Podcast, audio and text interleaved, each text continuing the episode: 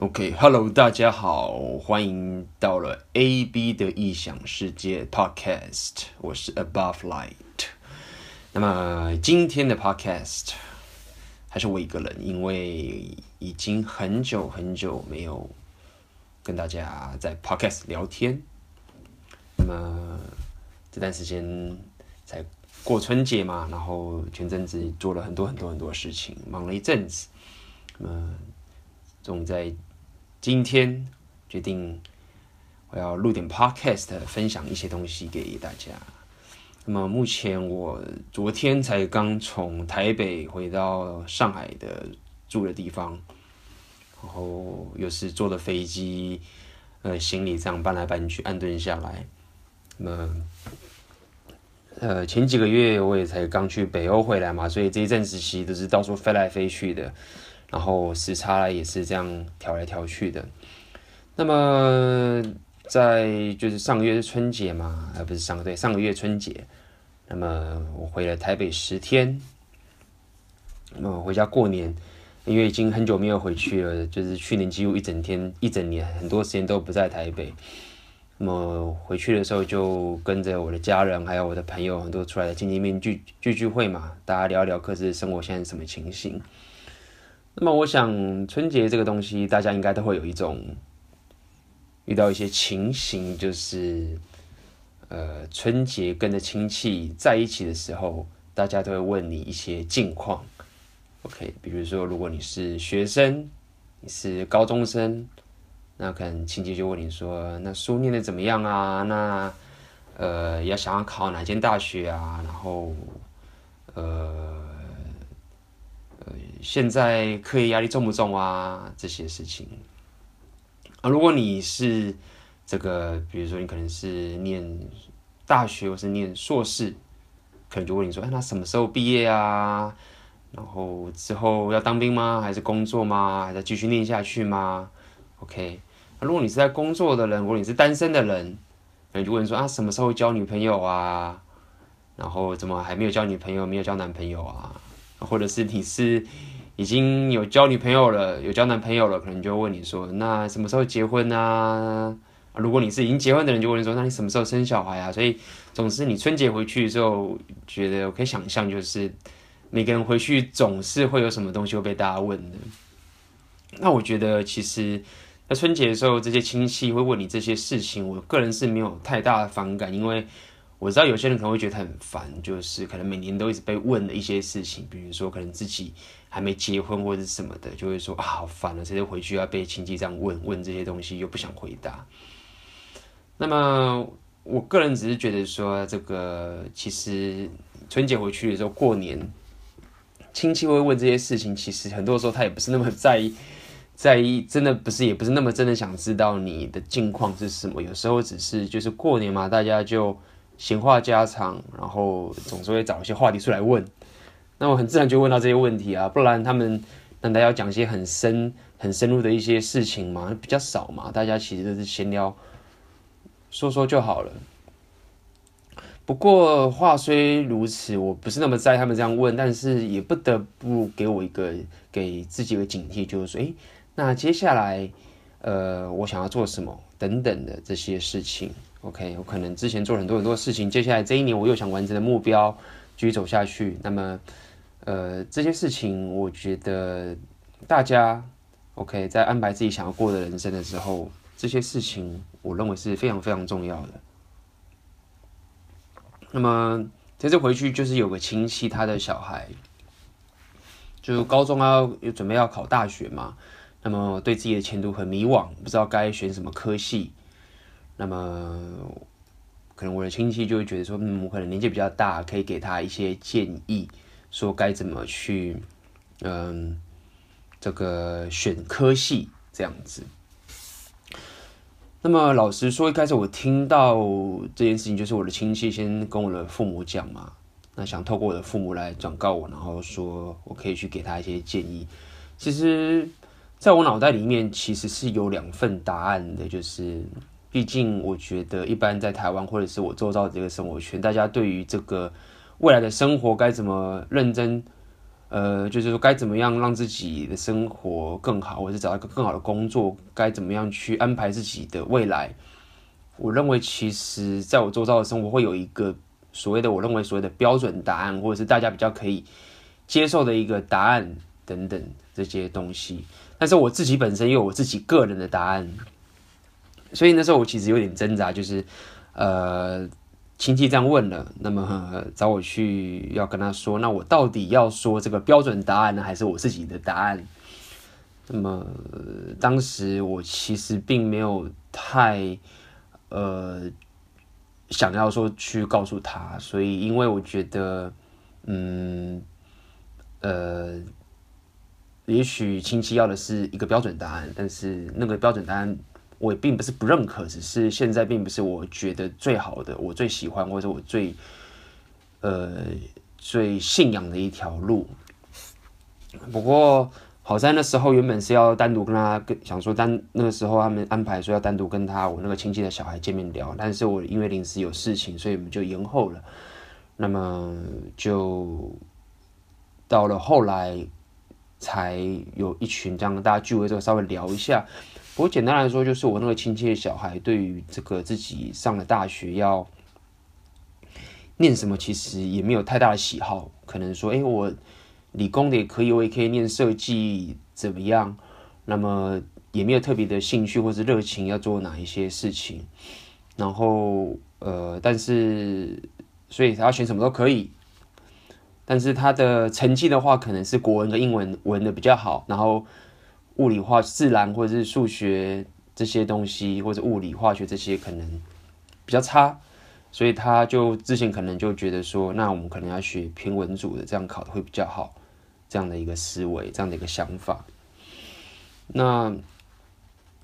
这时候我就其实就稍微想想，我就觉得说，诶，当时其实我在高中的时候，其实也是很迷惘，不知道自己要干嘛。然后当时我选高中的时候，我大学选的是。呃，资讯科学系嘛，那那时候选的是原因是因为我喜欢打电动，那我想说，打电动的话，然后离打电动最近的科系应该就是资讯资讯工程吧，就是写写程式的一个科系，所以当时就这样选了。那接下来我看到我就是现在这个高中生他们选大学，我相信很多人可能对自己的想要做的事情是，呃，了解知道自己要考什么，那有些人可能是很迷惘这些事情。那么我自己心里面是有两套答案，没错，就是第一个，第一个所谓的标准答案应该是这样，就是说，嗯，我认为在台湾的环境里面，当然是要念大学，然后或者是念一个硕士是不错的。如果呃你有这个条件的话，或者你可以念书的话，那么如果你对自己想要做的事情并没有，并不是这么明确，并不是这么的。喜欢或者不喜欢什么事情，那么我觉得在台湾念理工的优势是比较高的。一来就是理工里面所受的教育其实是可以帮你解决很多问题，而且是用一些很具体、很逻辑、很理性、有效的方式，用效率的方式去解决你任何，不要讲任何问题，很多很多现实上的问题。理工科系是有这样的一个优势。OK。那么包含就是我们现在就是这种网络爆炸的时代，其实你会写程式，基本上你就是饿不死了。如果你真的有这个技能的话，呃，你的工作环境可能工时长一些，但是你不用去刮风日晒，或者是你不需要担心呃找不到工作，你不需要担心呃一些比较现实的问题，因为在台湾这种理工科系，他们面对的这种经济不景气的冲击是最小的。但是如果你对于自己想要做的这个事情是非常明确，比如说你喜欢设计，OK，你喜欢音乐，或者你喜欢这个，你喜欢这个可能是做一些动画，或者是你喜欢做一些其他的事情。那这个喜欢的定义不是说啊，我觉得嘴巴说我喜欢就可可以，没有。如果你要喜欢，你必须是真的有花那些时间。做出一些产品，比如产品，你的 work，你的一些结果，比如说你是设计，你可能真的去设计了一些东西，你真的有些东西出来，然后你一直去弄，或者是你喜欢音乐，你真的有做了很多曲子，或者是你去很多地方表演，OK，你真的有实际去行动做出来的结果。如果你真的喜欢这件事情，喜欢到这样的地步，那么当然你就要去选自己有兴趣的东西。我相信这也没有什么悬念，大家都知道。但是呢，如果你并不是有太多的想法，OK，那么我还是建议就是去念好的大学，然后念偏理工的科系。那等会你可以当医生，当然是最好的，OK。这样子的话是一个比较安全的一条道路，OK。在未来，你如果真的开始找到自己想要做的话，其实你在学校所受的训练，还有包含你的经济能力，还有包含这个，嗯，你想要转的时候，你你想要从理工转到任何一个任何一个偏商的或者是偏这些艺术的一些方面的话，其实。透过理工方式的训练转过去，并不会有太大的，不会有太大的瓶颈问题，对你的现实面不会有太大的问题。OK，那这是所谓的标准答案。那么另外一个是我真的想要说的另外一个答案是说，我认为在这种年轻，我不要讲年轻，就是在任何时候都一样，尤其是越早是越好。我认为。找到自己的热情跟真的想做的事情，这件事情是远比任何事情都还要更重要的。但前提是在于说，你的经济状况是跟一般人一样的。所以一般人就是说，你并不是说啊家里欠了一大堆钱啊，然后整天被讨债，你就可能是家里就小康普通，没什么钱，可能父母也是普通，有钱当然是好，但是不需要有钱，可能就说，哎，你可以有的吃有的住，然后可以念书这样子，这种一般的生活。我认为在这个时间点，什么你国文、英文、数学、物理这些东西可好不好啊，或者什么学校怎么样，这些事情我认为都并不是那么必要。我认为最重要的是，你必须要找到一件事情是你可以很执着，并且是你有热情的去做这件事情是很重要的。但听起来会觉得说啊，这不是废话吗？我们当然都想要找自己热情，但是我就找不到啊，或者是我觉得不知道啊，什么这些这些情形。但事实上，我觉得并不是。是我其实发现，在台湾这个环境，因为毕竟我也是从小在台湾这样长大，我认为台湾这个环境，它让我们真的比较难去。台湾给我们环境真的是比较难去让我们走这条路，因为不管是周遭的这些言论，或者是这些环境，或者是父母担心你，大家都是希望你走一条安全的路，然后选一个比较稳定的工作，OK，然后选一个好大学，这样。一路走上去，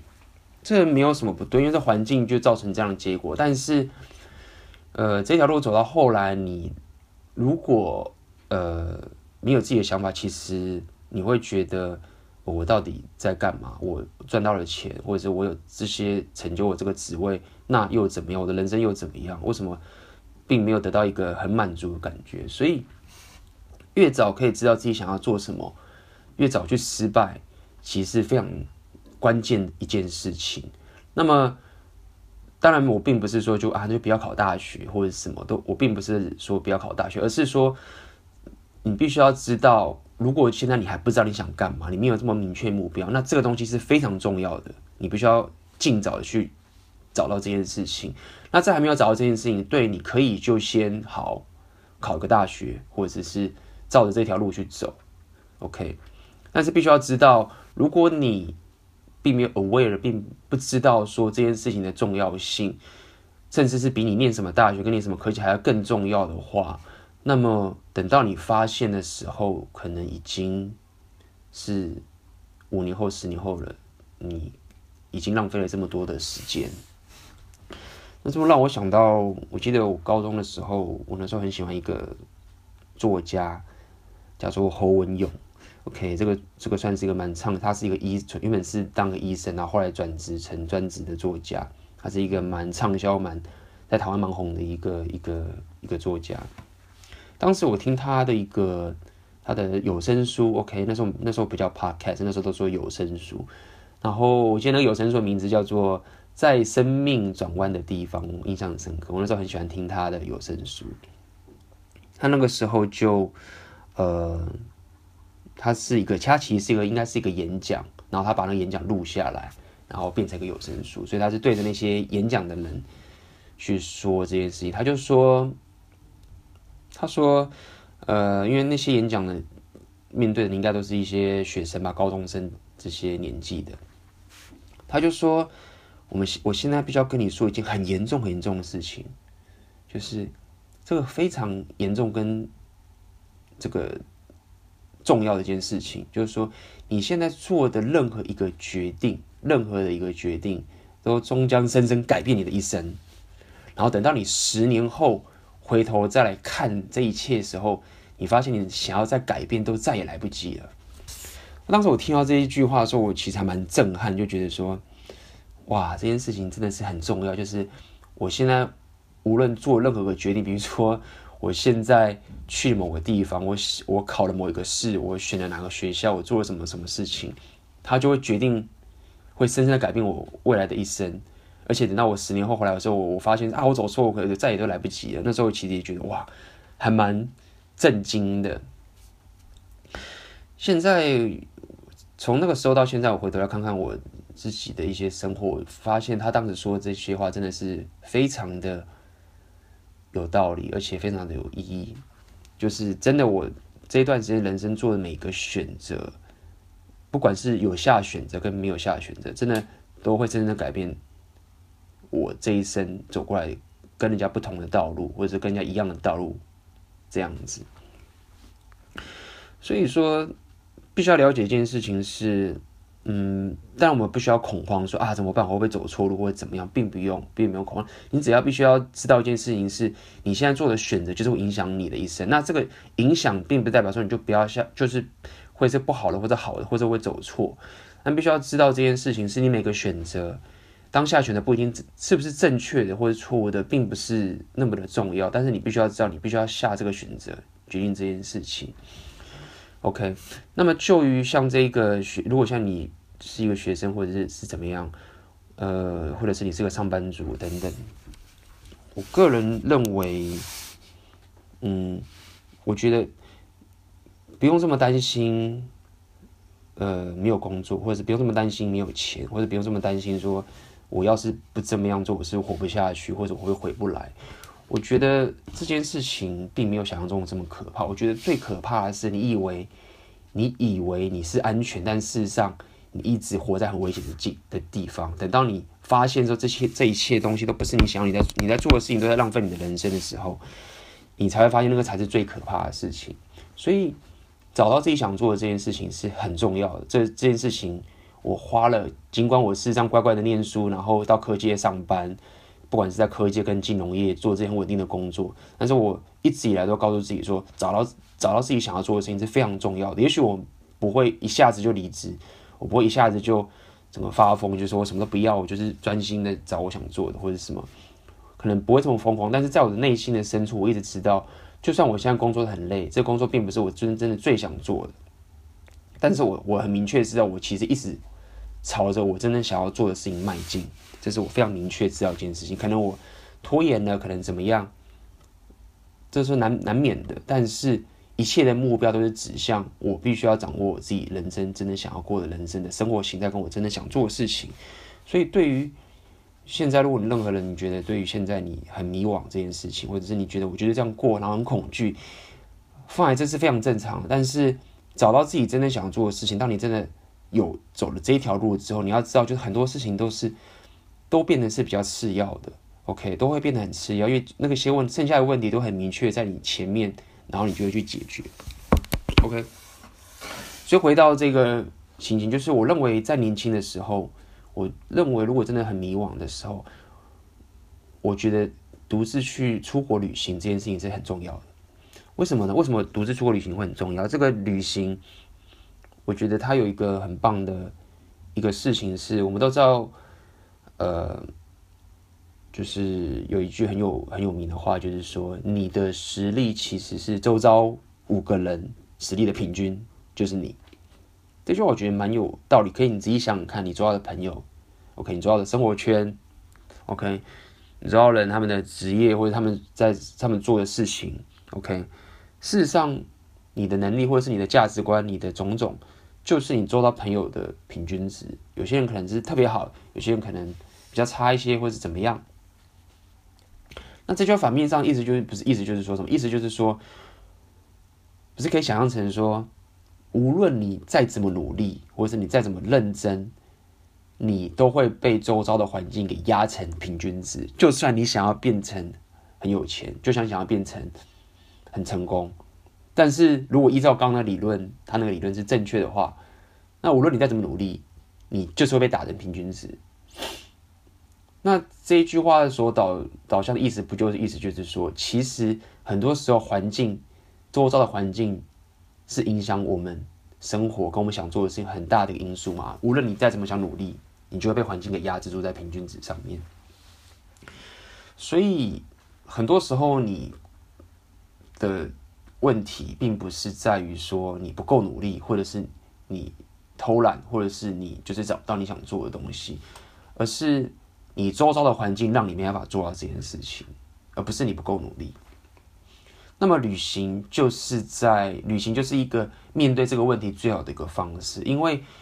旅所谓的旅行不一定是说你一定要到很远的地方，不不一定是说你一定要去欧洲啊，或者去南美啊，或者去什么南极这么远地方，或是。是吧？其实旅行它最重要的其中意义就是在于说，你要可以离开你熟悉的环境，到一个陌生的环境。OK，因为在你熟悉的环境，它已经你你不自觉的被它限制住你的潜力，你自己都不知道。而且，就算你主动想要解决这个问题，你拼命的怎么样努力念书或者什么，你 somehow 就是会被这个环境给限制住。那旅行就是在打破这个限制的最实际的一个方式。当你把自己摆在一个陌生的环境的时候，或是你看到一个跟你生活形态完全不一样的人的时候，也许不是你认同的，OK，不是说你去旅行就可以一瞬间就找到你真正想要做的事情，或者是你真正的目标，或者你的热情，或者是你忽然就可以开窍，没有没有没有这么没有这么好的事情，但是它是一个机会。去发掘、去解开这个限制，然后让你更有机会跳脱出原本限制的环境，然后跳到另外一个平均值。那个平均值是一个未知的。那么在这样子的情形下，你会很自然就让这环境的刺激，让你找到更多原本你不知道这件事情。那这些东西很可能就会是你的热情，很可能就是你有想做的事情。所以，我其实非常鼓励，就是如果你还年轻，也不要讲你很年轻，不管你多年轻不年轻都好。总之，我认为只要你现在有这个能力、有这个时间，或者是你有这一个想法，我认为赶快去旅行，尤其是一个人单独去旅行这件事情，对你未来想要做的事情是非常非常有帮助的，非常非常有帮助。他甚至我认为会觉得比你。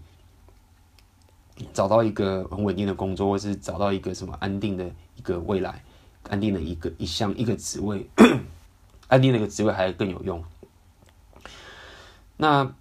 在这样的情形下，你了解你自己真正想做的事情之后，那么你再去选你想要学什么东西，或者再再选说我到底想要做什么工作，那么就会完全不一样了。你的想法会更明确，会更知道说哇，我得这样做。虽然说这个这条路不容易，但是你不会迷惘了，你会知道就是得做这件事情。只是现在的问题是我到底该怎么去把我想要做的事情完成？OK，那以我来讲的话，我旅行已经是我毕业好一阵子，我研究所毕业工作好一阵子之后，我才开始去旅行，所以我算是开窍的比较晚。那么。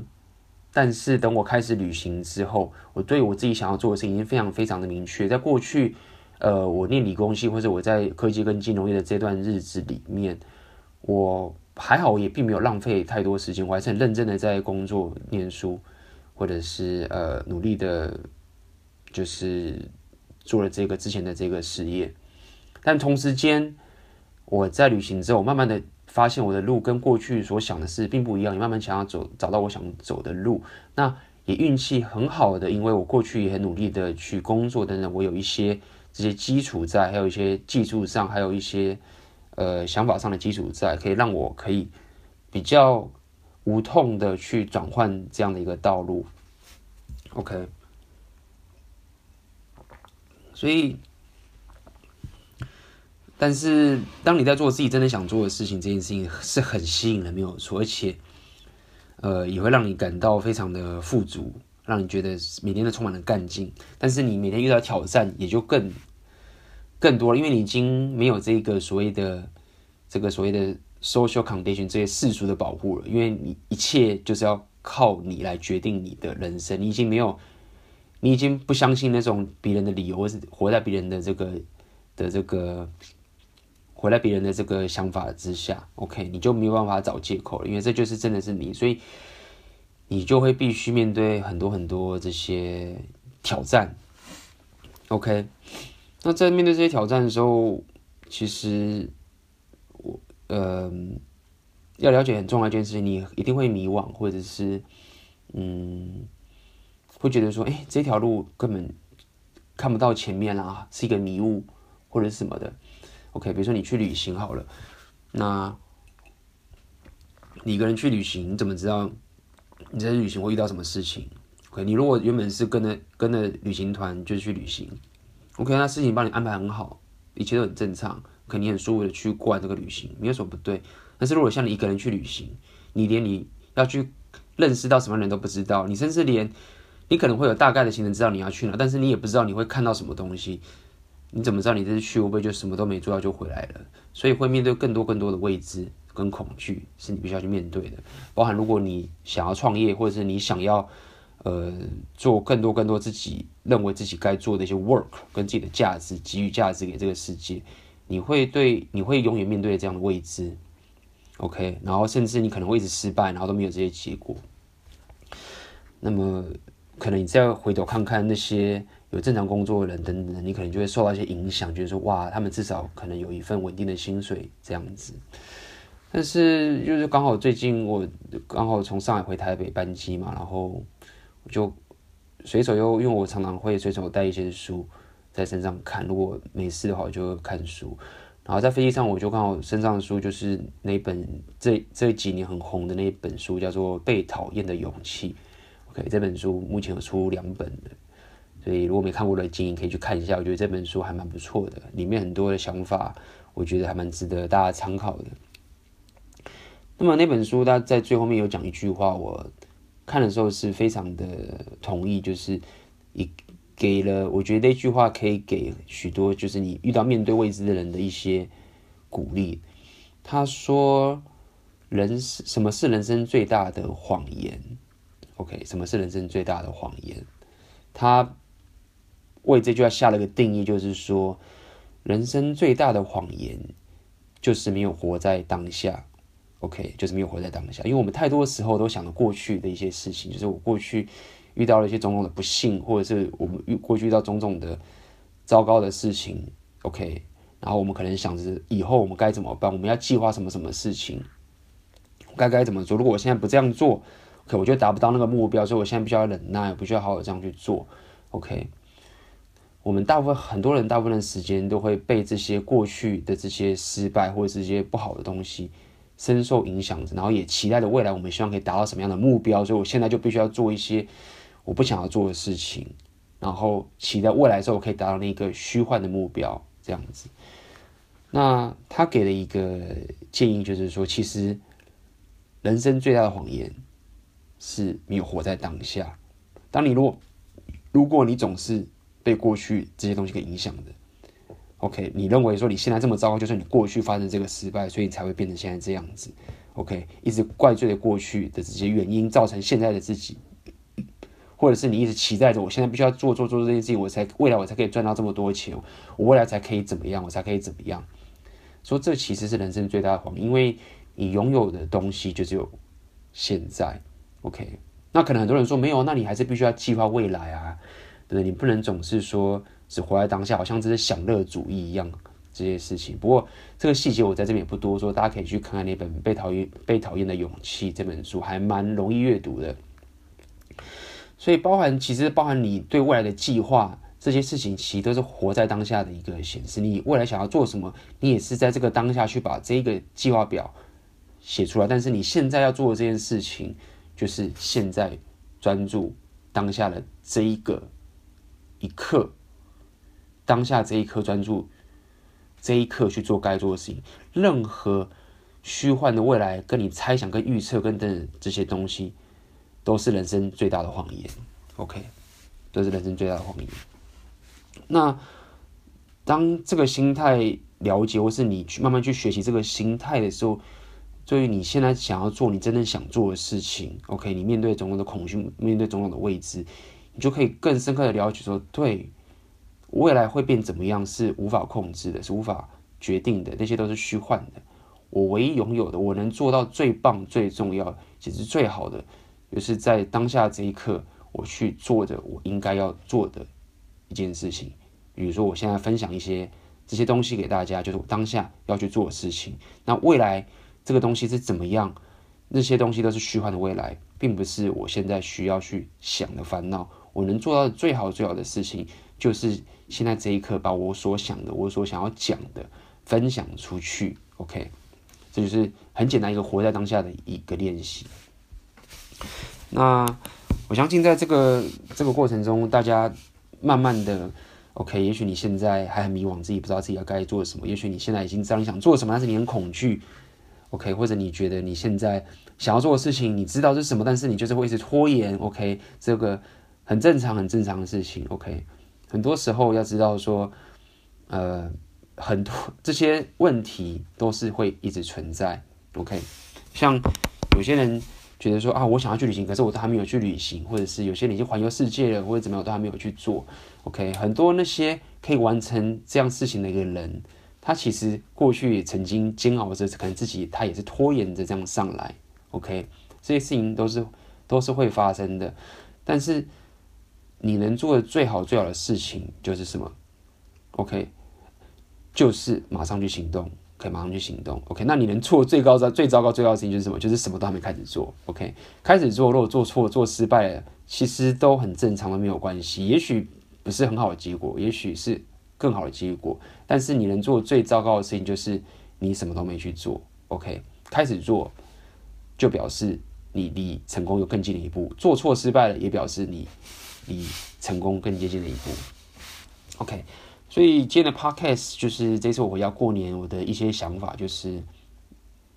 在每一个一年的新的一年，大家都会对自己未来都会有些期待，或者可能有些是一些迷惘。OK，那么我想要分享的两件重点就是说，你要知道是你现在所做的每个决定都会影响未来你的一生。OK，而且在未来十年后你再回来看的时候，你就发现，天哪，当时就是因为我做这个决定，所以变成我现在这个样子。然后等到你想。回来改变的时候，真的就再也来不及了。那这个就是我从侯文咏这个畅销作家得到的一个的一个一一件一个一个智慧啊。另外一个就是我想跟大家说的，如果你现在做你真的想要做的事情，OK，或者你现在很迷惘，或者你现在觉得很煎熬，你要知道一件很重要的事情，就是说，没错，我们都会恐惧，我们都会害怕，但是你要知道一件事情，如果你是活在当下的。那么基本上就不用太担心这些事情，因为人生最大的谎言就是没有活在当下。如果你是认真的活在你当下，努力的去过你现在拥有的这一刻，那么其他的过去、过去所遭遇的挫折跟未来这些虚幻的东西都是相对不重要的。OK，那么今天的 Podcast 想就到这边啦。今天的 Podcast 呃还是比较偏向我这个这个所谓的呃。自我提升，或者是对于自己想要做的事情的一个心得分享。那么，如果你有任何想要问我的问题，你可以在这个 podcast 下面留言，或者是你可以到我的这个 Facebook 的专业，我的 Facebook 叫做 AB 的异想世界，你可以在这个 Facebook 留讯息给我。那只要有任何问题问我的这些朋友们，我都一定会回答你。OK，那么今天的 podcast 就到这边结束了，我们就下次见喽，拜拜。